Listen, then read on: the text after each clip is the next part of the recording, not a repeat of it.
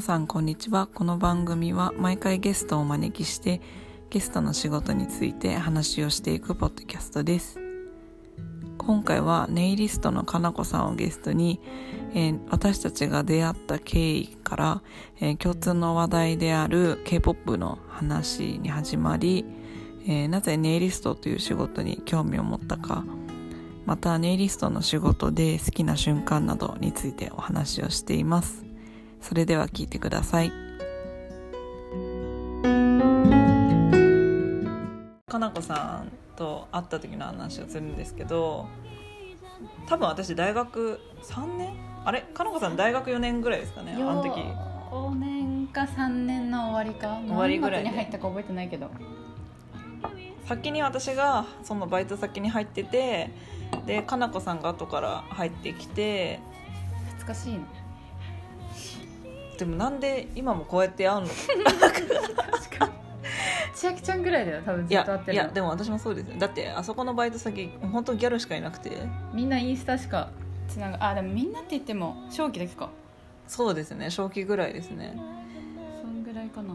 なんかそのバイトが終わっまあかなこさん卒業してで私も卒業してそうその後会おうってなったのがかなこさんだったんですよねなんか。うん。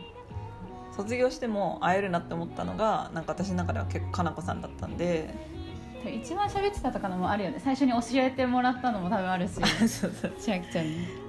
あとやっぱり私もかなこさんも大学通ってそれでこのバイトし大学行きながらこのバイトしててっていうので、まあ、なんか話合うとこはあったのかなと思いますし、でもその時まだ韓国そんなでもなかったですよねその時は。私多分途中からだよ。いや大学それこそ34年じゃない？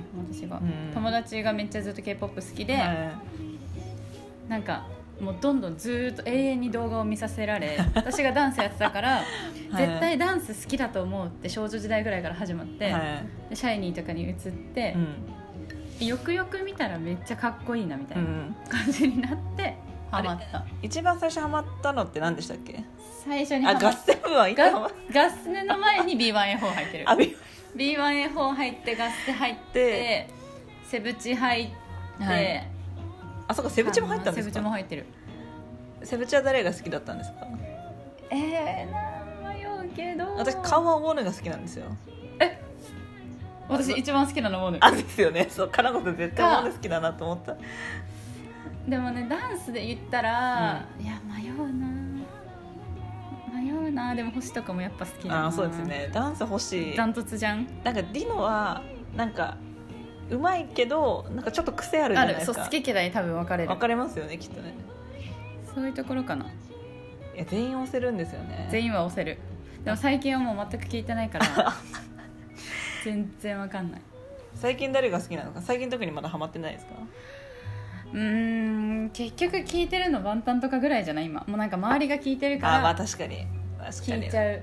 あとはそれこそ TWICE とかもハマってたけど、はい。もう今は全然あんま k p o p 聞かないかも。うん。なんとなく。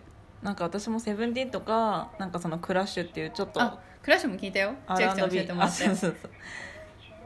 なんかクラッシュぐらいですかね、まあ、あとはなんかこういうふそううにこれ私も Spotify でこうやって適当に流してるだけ。そうでなんかいいなと思ったのはもうそのまま適当になんか聞き流しといてみたいな感じですけど。だからみんなが知ってるようなアイドルっていうところで言ったら、うん。もう本当に多分万端ぐらいしか聞いてない。適当。バンタン大体聞いてますもんね今だとそう聞いてるお客さんでもハマってるし、うんなんか私の周りは結構エクソ行って。あエクソも行った。エクソあそうですよね。エクソ行ってましたよね。あの普通に SM タウンとか行ったし。うんうん。エクソからバンタンに移行した人が結構多いです周りは、うん。あと。確かにそれはあるな。セブンティーンもなんか誰なんとなくみんな一回通ってみたいな。通ったけど話せる人はあんまりいなかった、周りに。ああそうですよね確かに。まあ今バンタンが圧倒的だから。多分。なんか全然 k p o p 好きじゃなかったいいとことかもなんかいきなり自分のことアーミーかもとか言い出して。アーミーかもってな。何そのかもってペンかもしれないって、多分ペンって単語も分かんないと思う。バンタンファンって言いながらアーミー。かもとかアーミーかもとか言って。全然韓国とかも全然行かないのに。めっちゃ面白い。突然アーミーかもって。そう。めっちゃハマったわって言って。永遠とうミュージックビデオ見てたりするから。ん まあでもでもまやっぱ中毒性はありますよね。やっぱそういう。曲はね。ちょっとまた曲調がが。テレビとかでも、まあそうですよね。聞く機会がかなり前と比べて増えたから。うん。そこが大きいんじゃないかな。えかなこさん今ネイリストじゃないですか。うん。もともとネイル興味持ったきっかけって何だったんですか、えっ、ー、とね。それすごい聞きたかったんだよななんか高校生ぐらいの時高校がまずすごい自由だったから、はい。まあ、中学生ぐらいの時からマニキュアとかを持ってたし興味はあったけど、うん。塗る機会があんまなくて、うん。で高校とかでやってて、うんなんかまあジェルはもちろんしたことなかったから、うんなんか大学生になって自分でジェルセルフでやろうって思って、うん。キット買ってうん。やり始めて、うん。で千秋ちゃんにもやったけどその時にやっぱ友達とかにやるのってどんな感じかなと思って、やりだしてあの小学校中学校の時の友達が、うんうん。なんかもう趣味じゃもったいなくないって言ってくれて、うんでその時まではずっとソーシャルワーカーにななりたかったから大学行ってたけどそうなんですね。そうそうそう。だけどああネイリストかって思って、でもまあ好きだしなこれって思って、うんうんまあ、学校行ったらもうちょっと上手くなるだろうしって思って、うんうん。ちょっと考えその子の言葉きっかけで考え始めてう、んどうせやるんだったら若いうちだなって思って、うんもう大学途中で辞めて、うんうん。あそっかそうでしたっけ？そうでネイルの学校行ってって感じかな流れ的には。でもその子にそれを言われなかったら多分なってないと思う。そっかじゃあそのままもしかしたらその、まあ、ソーシャルワーカーもともとやろうと思ってたソーシャルワーカーの仕事をししてたかもしれないですよそねう。ネイルは完全にたもしかしたら趣味だったかも。うんでもそう考えたら今あバリバリやってますもんねだって、うん。ネイルの仕事。めちゃめちゃ転職と思う。お客さんと永遠と喋ってられるしやっぱもともと人と話すの好きですかやっぱり？うん。なんかなんだろう。親の仕事の関係でい。それこそ、自分が小学校とかはい。保育園とかその時ぐらいから、はい。その大人たちに結構囲まれてその中でなんか飲み会とか言ったらついてって、うん結構そういう環境にもう慣れてて、うん。年代幅広くしゃべるみたいのに慣れてて、うんでも母親も母方の祖母とか父親も結構おしゃべりだから、うんもう遺伝だなって思うけど なんかそれでこう人と関わるの面白いなみたいのはもともとあって。うん。でそういうのも含めてソーシャルワーカーに福祉系が良かったから私は。ああなるほど。はい。そうそうなりたかったのもある。うんだからもう向いてるっちゃ向いてるなっていうのは親にも言われたかな、うん。ネイリストになる前に。そのネイリストの名前のソーシャルワーカーはなんでだろうと思ってたんですか？その、なんか中学校の時に、その母親の仕事の関係で、まあ、知り合いでソーシャルワーカーのそれこそ福祉の人がいて、まあそのまあなんだろうな。学生たちによる、まあうん、中高生、まあ、メイはい。ン高校生なんだけど、はいがやってるなんだろうな、まあ、いろんなこう社会活動みたいのに参加してたの、うんボランティアじゃないけど、うんボランティア的なこともするし、うん勉強会みたいのも開くし、うんディベートとかするみたいななんかいろんなその学生を集めてみたいな地域ごとにやるのがあって、うん。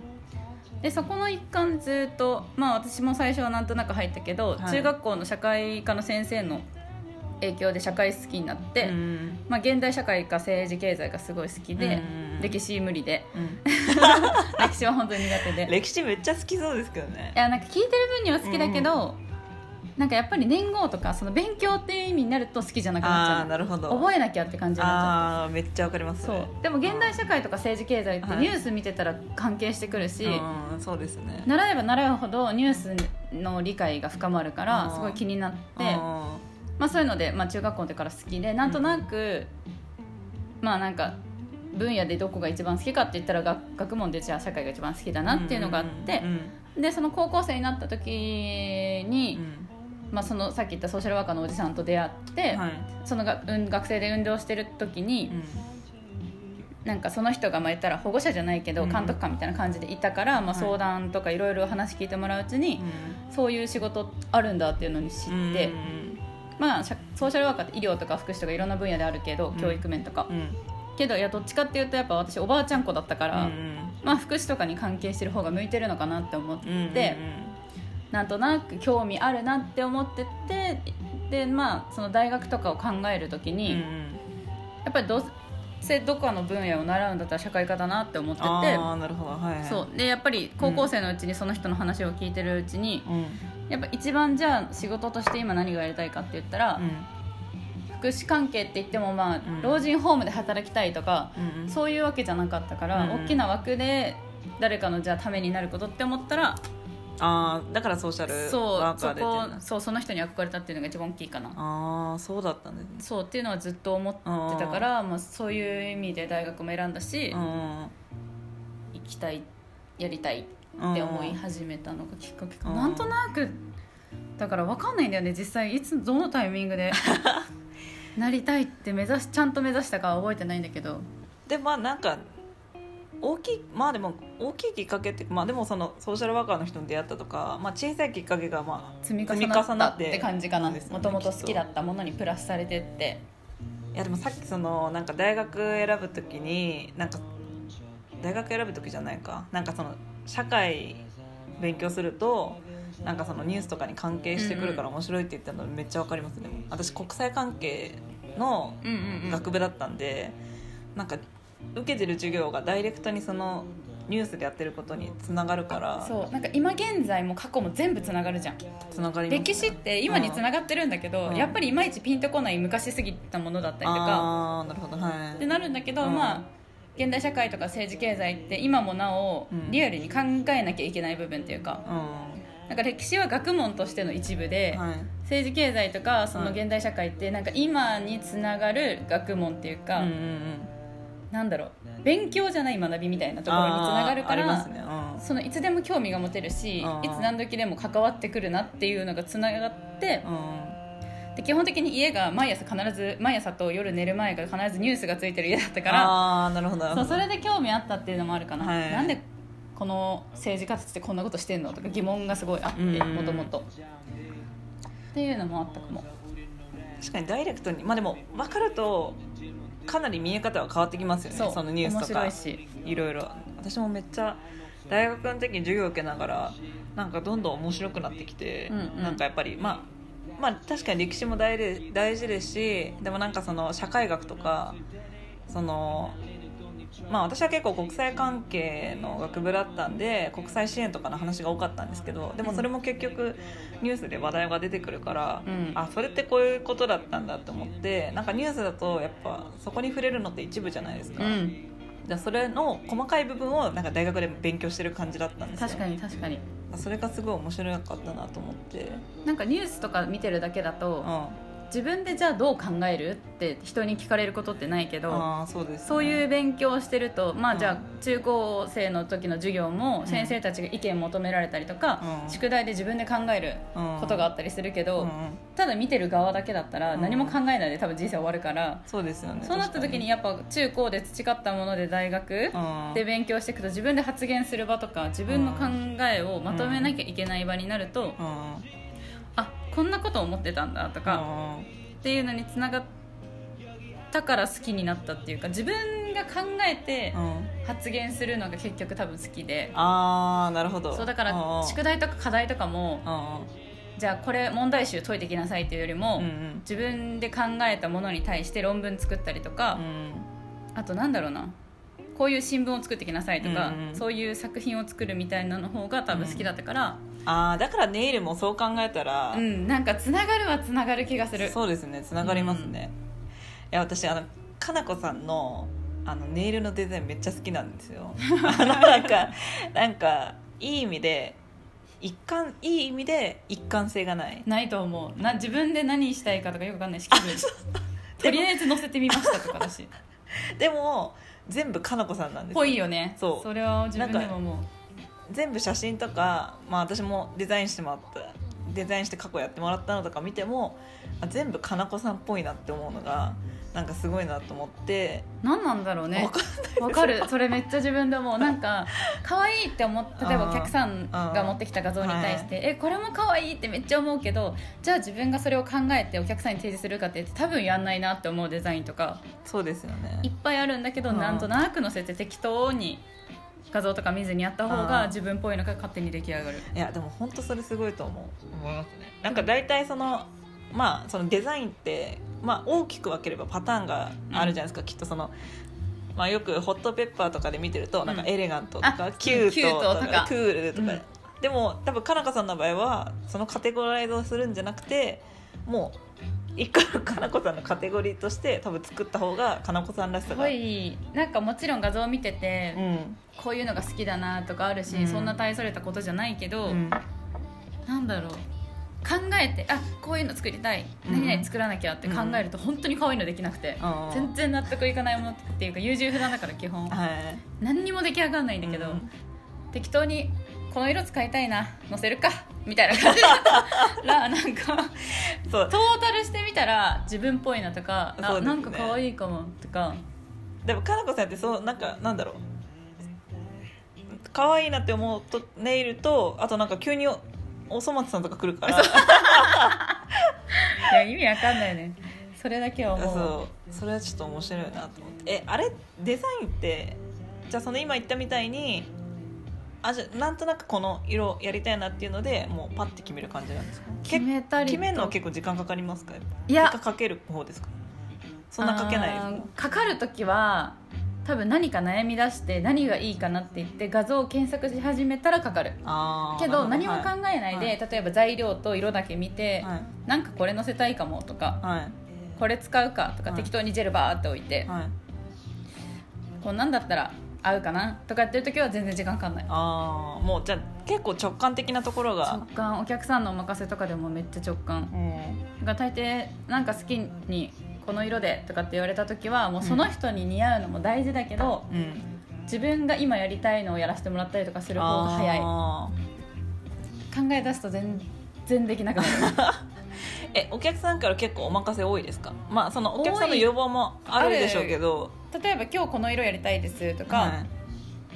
例えばなんだろう。この今日はストーン系キラキラさせたいですとああかなるほどそういうはい要望すっごいアバウトな要望に対してのお任せは結構多い。ああなるほど。完全に来て、なんか適当にって言われることはあんまないけど大体色は指定があるかな、ああなるほどなるほど。まあ確かにそうですよね。色色はある。今日じゃあクリアベースでとか、うん今日べ結構ベタっと塗って濃い色やりたいですとか、うん今日は暖色系でとあかーじゃあ今日はマットでとかそうそうそういうオーダーはあるけど細かいオーダーは全然ない、ああ人の方が多い。もう画像を持ってきてこれでっていう人もいるけど、うん。なんかまんまこれをやりたいっていうよりはこれをなんかアレンジしてくださいとか。あこの1あなるほど。本だけ入れたくて、はい。ここだけやりたいんであとはお任せしますとか。ああなるほど。なるほどじゃあある程度その自由度は結構高いは高いんですね結構。高い。いやでもそれすえそれだってお客さんに事前に言われるわけじゃなくてそのお客さんが来て今日こんな感じでって言われるわけじゃん、まあ美容師さんもそうですけど。パターンの方が、うん、多い。事前にもう決まってる人は、はい。例えばなんかインスタとかでいきなり DM 来て次これやりたいんですっていうのを来るパターンはあるけど、うんまあ、大抵そういう人は時間がかかるって分かってるものが来たりとかなんかキャラクターとかもそうだし、はい。細かいやつ。そうそうが 3D とか、はい。全部ちょっと結構細かめにいっぱい入れたいんですとか、はい、はい。っていう人以外は、うん。ほぼ来ない。友達とかじゃなければ基本画像はもうその場当日？その場ででもこういうのとか。限られた時間の中でもうパパってやるわけじゃないですか。できるかできないかはもうその時次第これパーツないんでできませんとか今日ちょっと時間があれなのではい。そんなに長くは取ってないからここまでではできますとあかあなるほどなるほど。そんな感じかな。あじゃあそれをもう瞬時に判断する感じなんですね、もう限界値とパーツあるかないかで分かれるものあるから色はいくらでも作れるけどああそうか混ぜたりとかしてそうそう。そうはい。私自分もかけるかけないが絶対あるから、ああなるほど。書いたことないものいきなりじゃあ上手にそのまま書けるかって言ったら また微妙だし。で結局画像って荒いから何がどうなってるかとか、反射がどうとかあーなるほどなるほど。判断できかねるものはやっぱりあるから、はい。同じには絶対なりませんっていうのを言ってる、あー、はい、同じにしたいならその店に行けばいいから。ああそうですよねっていうのはもう言ういやでもなんか私前にかなこさんにお願いした時写真見せましたけどもあの再現度半端なかったですけどね。えそんなことないよ。全然もう多分そんなことないよ。いやでも色もめちゃくちゃ近かったし。近づけることはできるけど、うん。その人の爪にもよるしああそっかそうですよね。形とか大きさとか。そうですよね。確かに。もうそこはもう了承してもらうしかないかな。えお願いされてからできるまでどの過程が一番楽しいですか？なんか。えネイル施術中の全部あそうですそうです。ケアしてる時があ一そうですそうで番楽しい。すあケアですか？甘皮の時ですか？もしかしたら。本当に多分これ言う人あんまいないと思う。いや。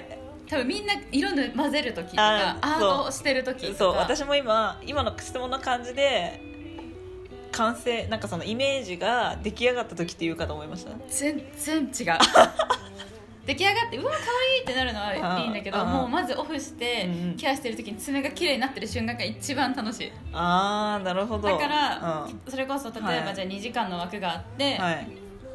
オフから、はい。まあじゃあなんだろうなこういうデザイン10分やってくださいって言われた時にうん私ケアの時間これだけ取りたいからうん。できるところが決まってくるって感じ。ああなるほどアートのためにケアの時間を短縮しようっていう発想は絶対にあない。ーじゃあもう最初のかなこさんの中ではそのケアがめちゃくちゃ大事っていうのがあるんです。もん。もうそれは持ちと綺麗さとに全部に関わってくるから、うんなんか結局ジェルネイルってマニキュアと違って、気にしたくないからやる人もいるの。あの取れたりとかかけたりとか、はい。はいそういうの気にせずに爪の補強も兼ねてうんうん。生活したいっていう人が結構多いから、うん。主婦の方が多くてお客さんで、それをじゃあいかに気にしないで生活するかっていうと結局ケアその取れないだったりとかかけない、はい。そうそう割れないっていうところが大事だから、もうそこにめちゃめちゃ時間かけるって感じ。あそっか。それをちょっとでも怠るともう浮きやすかったりとか割れやすかったりとかするってことなんですね。なるなるなる。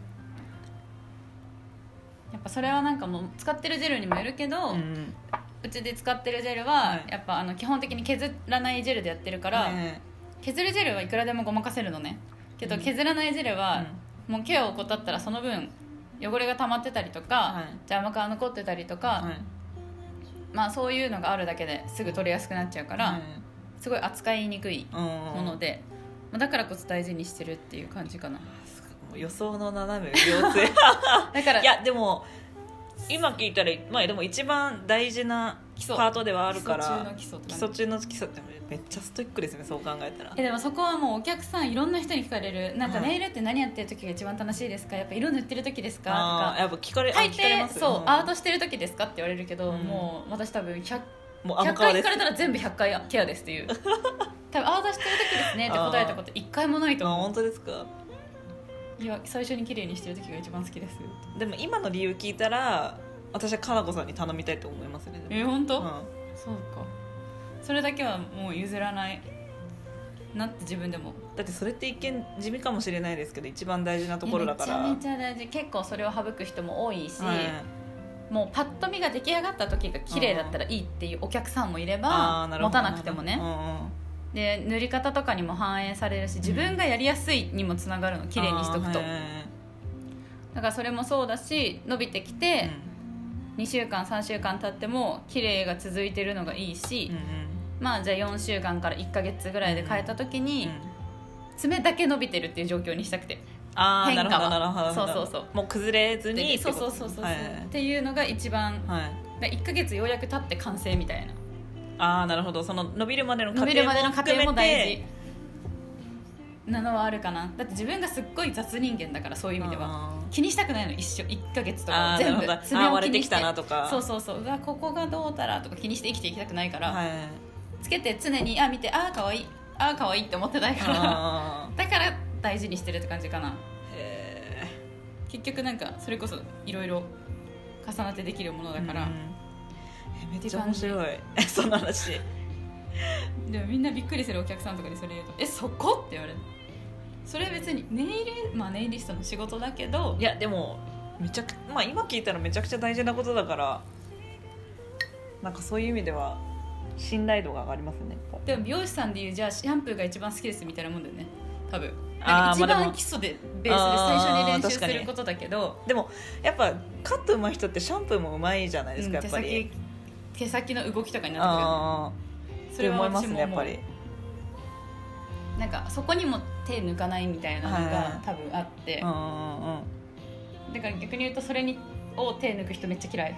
ああでもそっか施施術する側としてはそういうのもまあ分かりますもんねわかる。なんでお客さんもずっとネイル通ってくださってる方はめちゃめちゃ見てる。どういう施術をするか。ああなんか例えばたまにそのタイミング合わなくて違うとこ行ってきましたってお客さんうん。が、えこの前ネイルサロン行ったら、はい。なんかいつも私のケアの仕方で慣れてたから、はい。なんかめちゃめちゃ早く終わってみたいな、はい。ケアの時間が、はい。でパッて見て、はい。まあ綺麗だからいけるかって思ったらやっぱり1週間とかで取れてきちゃってとか、なんかこのやり方全然こんなやんなかったんですとか聞くと、うんまあちょっとサロンにもいろいろあるんでって 言うけど、私は無理って思っちゃう。絶対そんな施術したくないってなる。あかな。ーでも他行って他行ってみてまあそのかなこさんのやってたことが分かったから。で結構ほ新規の方とかでも、うんなんかそんな丁寧にケアされたの初めてですとかびっくりされることあってこれってプラス料金取られないんですかとか言われて、はいえ？って逆になる。え、うん。みんなどうやってんの？いやでも本当都内って今めちゃくちゃ多いじゃないですかネイルサロンとか特に。でやっぱばらつでもそこに特に基準がまあ最低限の基準はあるかもしれないですけどそのケアの過程はあるかもしれないですけど、でもかなりばらつきはあるんでしょうねめちゃめちゃある。るだからマシンで全部さって終わらしちゃうとこと逆にマシンを使ってめちゃくちゃ丁寧にするところと手作業だけどなんかこう見えるとこだけしかやらないっていうか表面上だけみたいなのとかもあればだからね時短にしようと思えばいくらでもできんの。ああなるほど。このまあ消去法ですよねそうそうそう。何に時間を割くかって言ったらアートに時間を割きたい人はうん。他をやっぱ省くから、うん。どうしても。全部をバカ丁寧にやってたらすごい時間かかっちゃうわけうんよ、うん。じゃあ塗りを早くするとかうん毛を省くとか、でも塗りを早くするとか無駄な作業はうん。なくしてもいいし私どっちかっていうと時間かかるタイプだから、うんそれでもう絶対に時間はここだけはかけたいっていうのがケアだからうんうんもうなんかすっごい急ぎで来たお客さんとかも、うんうん。これで時間内で行けますかとか言われて、まあ行けなくはないんですけど、うん。爪の状態によりますって絶対言うし、ああなるほど。その人のそれ次第ではこれができなくなりますとか。ああなるほど。っていうのもあるし、うん。やっぱ省きたくないうん。のが一番強いかな、うんそこはでも本当に大事。でもなんかネイリスト長くなればなるほど大事だなって再確認する。ああそっか今ネイリストになってもうどれぐらい経ったんですか今？でもも6年。うあもう早い。早い。20なんかみんなより1年遅いから就職が、はい。23の時に多分ネイリストになってるから、はい。まあ56今6年目？6年目とかですよね。まあ6年ほぼ経ったぐらい、はい。あ経ったか。うん経ったぐらい。めっちゃ早いですね。早いよね。でも6年なんて別に業界で言ったらまあ上に行くんだけどはいはい。普通のじゃあ社会人6年目って言ったらまあまあまだ新人とは言わないけど、ね。まペーペーみたいなもんじゃん。あまあ中堅ともいかないけどみたいな感じですよね。確かに。でもこの業界は寿命がやっぱり短いから、うん。そういう意味では6年目で1人前じゃなかったらアウトみたいな感じ、ん多分23年目でみんな一人前にならなきゃいけない。ああなるほど。美容師さんたちよりはちょっとやっぱ早い。美容師さんたちはもっと時間かけてやるっていうのあるけどそうですね。美容師さんたちも最初にシャンプー台入ってアシスタント長いじゃん。アシスタントめっちゃ長いですね。お店によってはめちゃめちゃ長いから、うん長いですね。私担当の美容師さんはもうアシスタントはもう今できないって言ってました、まあ今そもうその人ススタイリスト歴も長いからもう今独立したんですけどなんかやっぱあの時はきつかったけど、まあ、やでもやめなくてよかったって言ってたんで、そういうのやめちゃう人も多いし。そうですよね。っていうのはもにったいないかな、メインが一人だからねネイルの場合は。そうですよね。でもそその私の担当の美容師さんはあの会社でやって去年独立して、もう今自分のお店自分のお店作って今自分の店で働いてますねだから。で今が一番いい働き方って言ってたんであやっぱそうなんだ。言ってました。その時間的なところもそうですし家に近いんで、なんかそこの、まあ、自由度っていうのがやっぱストレスはないって言ってたんで。えかなかさんはえこれ普通に独立の話して大丈夫ですか、うん。大丈夫。今のところ目標はその独立してサロン開くっていうのが今のところの一番大きい目標ですか、うん。独立して、今まあ誰かを雇ってとか2店舗目とか、はい。規模とかそういうのを成長させたいっていう願望は全くなくて、うんうんうん。ある程度広い空間で安定してできたらいいなっていうのはあるけど絶対に一人でやりたくて基本は。もうかなこさんらしいですね本当になんか友達にやってもらいに行ってこようみたいなぐらいの感覚で来てもらいたいの毎回。もうプライベートサロンじゃないですけどもうそれくらい気軽にそうそうそうそうなんか来れる感じの。サロン行こうって気張るんじゃなくてああなんかもうすごいおこがましい言い方をすると、うん。もう私に会いに行こう喋りに行こうって思ってもらう感じで来てほしいから、うんそういう意味ではなんか部屋みたいな一つの部屋みたいな感じはいのサロンっていうより遊び来たよみたいなうっん。ていうのを毎月続けていってほしいのが、うん、ネイリストになった時からの夢かな。そんな感じ。だから絶対大勢とかでやりたくない。いやでも想像はできないですねやっぱ。大きい会社とかでさはい今月絶対売り上げ1位になってやるみたいな絶対思わないでしょ？うんうんうん。絶対思わなさそうですね。う。ん。多分ない。一人でやってるのはすごい想像できますだから。まあだからこそできることも多分あるから、うんうんそれを大事にしたいかな。それ以上の逆に言うと目標は全くない。うんなんか昔聞いた話でなんかそのなんなんでしたっけ？デイ介護のあところでネイルやりたいみたいな話もしてましたよね確そうなんかゆくゆくはそのうん。結局一人になるとそういう動きができるからなんか出張美容室みたいなそのホームホームとかって結構あるじゃん。おばあちゃんたちは美容室通えないからはい。ホームに行ってホームに来た美容師さんたちにやってもらうみたいな。うんうんうん。でそれを実際うちのおばあちゃんのはい。老人ホームで見た時に、はい。あじゃあ別にネイルも、まあ、マニキュア塗らなくても、うんうん。ハンドマッサージとかそれこそケアだけやってあげてつまみ磨いてあげたりとか。あーでも確かにそう考えそうですね。もうそれはボランティアでもいいかなと思ってて。うん。で結局それってじゃあその人たちとの月1の交流会みたいにもなるし、うんそのソーシャルワーカーでやりたかった仕事にもつながるっていうか、んそれもあって先にネイリストになろうって思った。のあーなるほど。なんか年取ってからはい。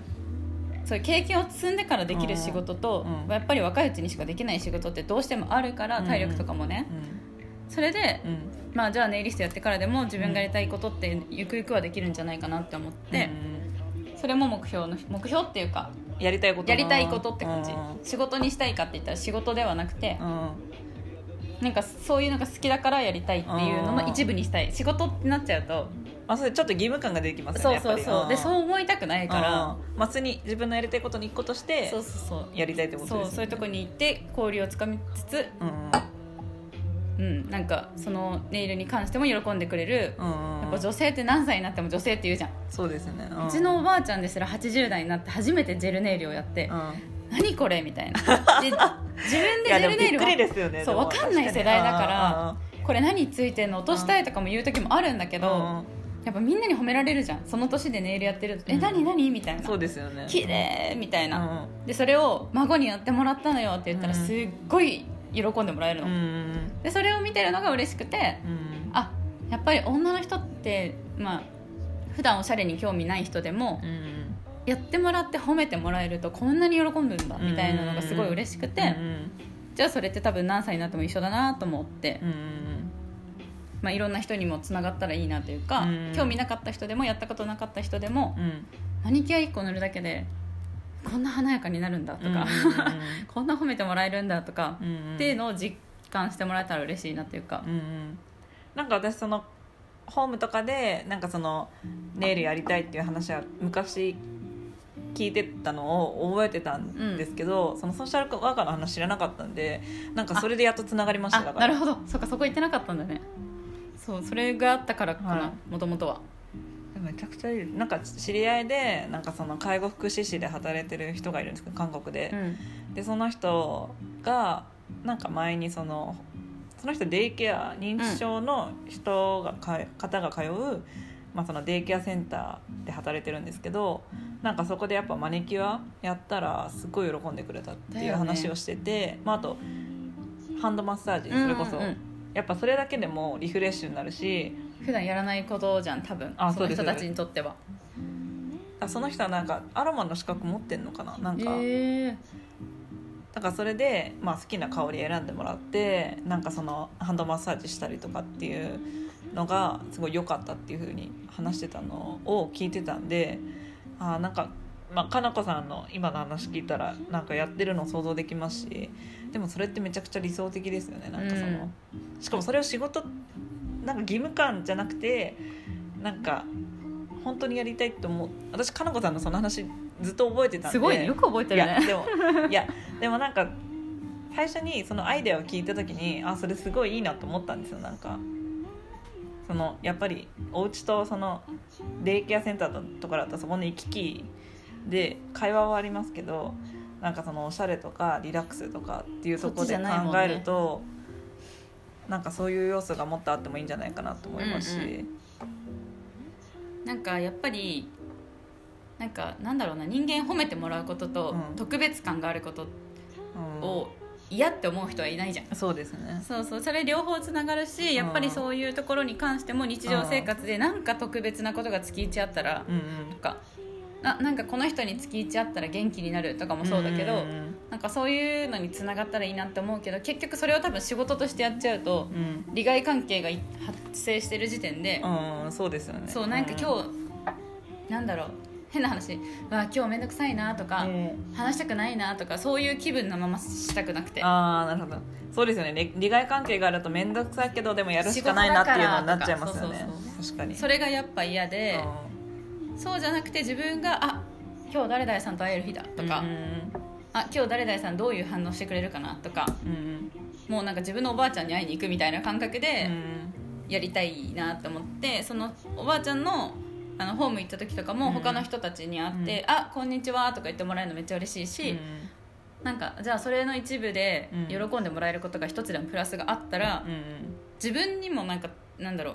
自分にとってもハッピーになれるというか。そうですね。そうそうそう。それはすごいあってじゃあ自分にできることってなんだろうって思ったらネイルぐらいしかないから、あつながるなと思って、うんうん、男性でも別にケアしてもいいし、ね、ハンドマッサージもしてできるし、フットもそうだけど、うんうん、って思ったら誰に対してもちょっと特別感を味わえる一つなのかなって思って、うんうん、でもそれこそそれがなんか定期開催になったらまあかなこさんにとってもまあ行くのが楽しみだし、まあ、来てもらう側に対してもああ何日かなこかなこちゃん来る日だみたいな感じで楽しみ、うん、まあ言ってしまえばその孫が来るみたいなみたいなそう本当なんかそういう感じにしてほしい。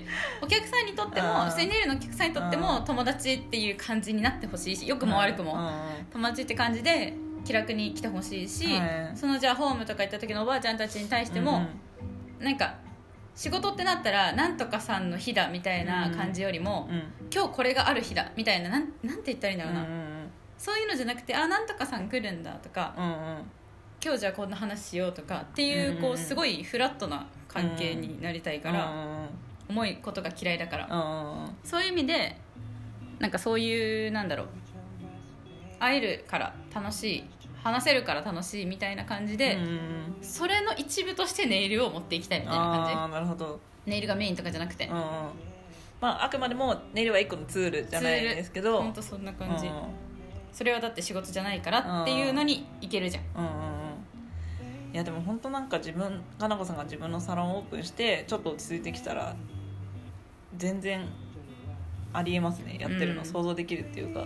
だから本当は一番は自分のおばあちゃんが入ってるとこに対して行きたいんだけど、はい、今コロナもあるからあ、まあそうですね、距離もあるしそうそうそう。まあちょっともうちょっと落ち着いたらって感じですよねそれはちょっと考えもんだけどね今の世の中的には。そうですね。そういうのがなかったら逆に近所のホーム行ってもいいし。確かに。まあそのかなこさんがもしサロン開いたとしたら、まあ、その近くの。そうそうとかでも全然いいんだけど、まあ、一番はやっぱ自分のおばあちゃんのところに行きたいなってそうですよね。思う。難しいけど。うんでもなんか本当に双方にとってリラックス本当にいい気分転換にうん慣れたらいいかな。そう考えたらかなこさんって何でもできる。何でもできないよ。なんか本当にただやりたいことやってるだけって感じ。でも超気楽。でもなんかやりたいなんか私そのかなこさんと初めて会った数年前からなんか今に至るまでなんかすごいやっぱいろいろ変化があったじゃないですか、やっぱネイリストになってとかあって、なんかでも話聞いてると本当にかなこさんがやりたいことをやってきてそれで今に至ってるからなんか本当に、まあ、理にかなってるじゃないですけど、うん。自由人ながらにやりたいことを あでの一歩ずつやっていくタイプ どうにかなる精神でちゃんと生きてきてるタイプ。でもかなこさんは結構着実にねやっていくタイプなん。そうなんか一回こうしたいとかって決め、うんうん決めたっていうか、はい。なんとなく頭にあると結構ずっとそれが続くの、ああはいはいはいまあ、飽きることも多いけどそれの飽きることって大したことじゃなくて、うんうん趣味とかで変わったりとかしても、はいけどなんとなくやりたいことがずっと同じだからいきなりあれもやりたいこれもやりたいっていうよりは、うんうんなんとなくこれがやりたいんだよな。じゃあそのためにはじゃあこれもやるか。みたいな。計画性はないんだけど。まあでも関連したもの。がそうそうそうって感じ。だからあんまブレはしないかな。いろいろやりたいことはいっぱいあるけど、全然違う分野にいきなり興味を持っていきなりやり始めるかって言ったらそうではない。確かになんかかな。突き詰めていくっていうイメージもありますね、うん。なんか、でソーシャルワーカーなりたいって言ってたのにネネイリストになったのもいきなり確かにうんうん、え全然違う分野じゃんってなるんだけど、もともとそういう美容美容じゃないんだよな、うんうん。そのおしゃれに関連するものが好きで、うんネイルもその一環で、うん爪になんかあったらこんなテンション上がるのかみたいな感じなだけで、うんうん。まあもともと好きだったし、っうんうん。ていうのからつながっただけっていうか、結局その好きだったもの趣味だったものが、うん。じゃあ自分のもともとやりたかったものにあじゃあつながるじゃんみたいな、うんうんそうですよね。最終的にはつながってるから。そうそうそう。全くつながらないものには多分興味ないんだと思う。逆に言うと。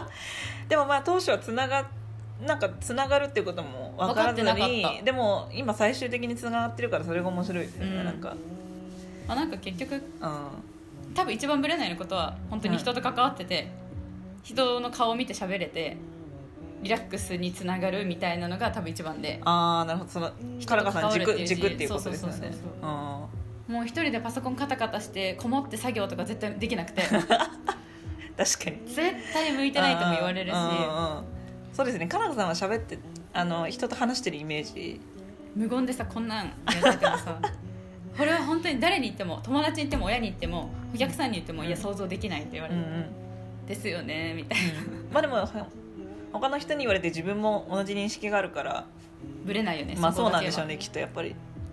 向いてないってわかるし、うんできるだろうけど、うんうん。だって人はさ学んだらさそういう意味では勉まあ何で強ももやろうと思えばできね、できるけど、それが向いてるか向いてないかはう割とわかる方といううんか、うんうん。絶対できないだろうなって思う。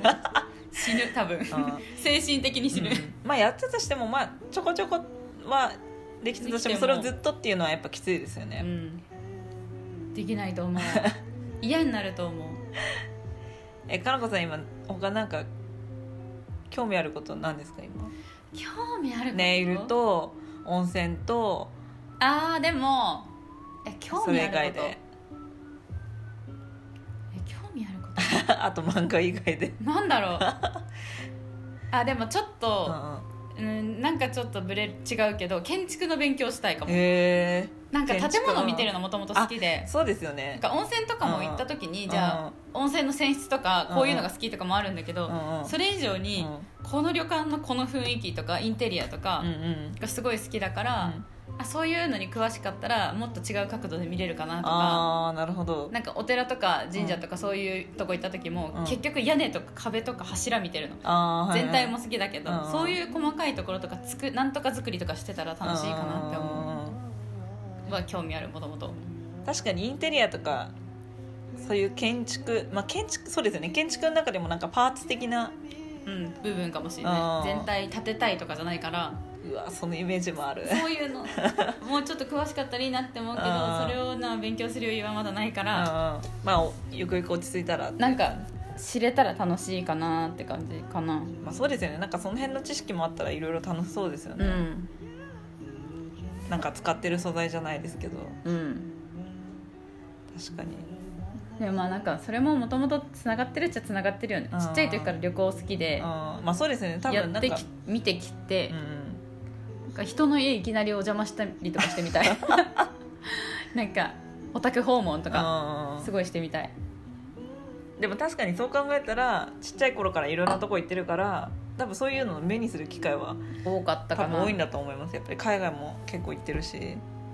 だから日本だけじゃなくて海外はこういう雰囲気なんだとか、じゃあなんでこんなに建造物とかが変わるのかって言ったら地震大国だったりとか、うん。じゃあすごい風が雨が降る国だったりとか、そういうのも全然別物じゃん、うんうん石造りなのかレンガ造りなのか木がメインなのかとか、っうんうんていうのを、まあ、言ったら全部回ってみたいって感じかな。どっちかっていうと。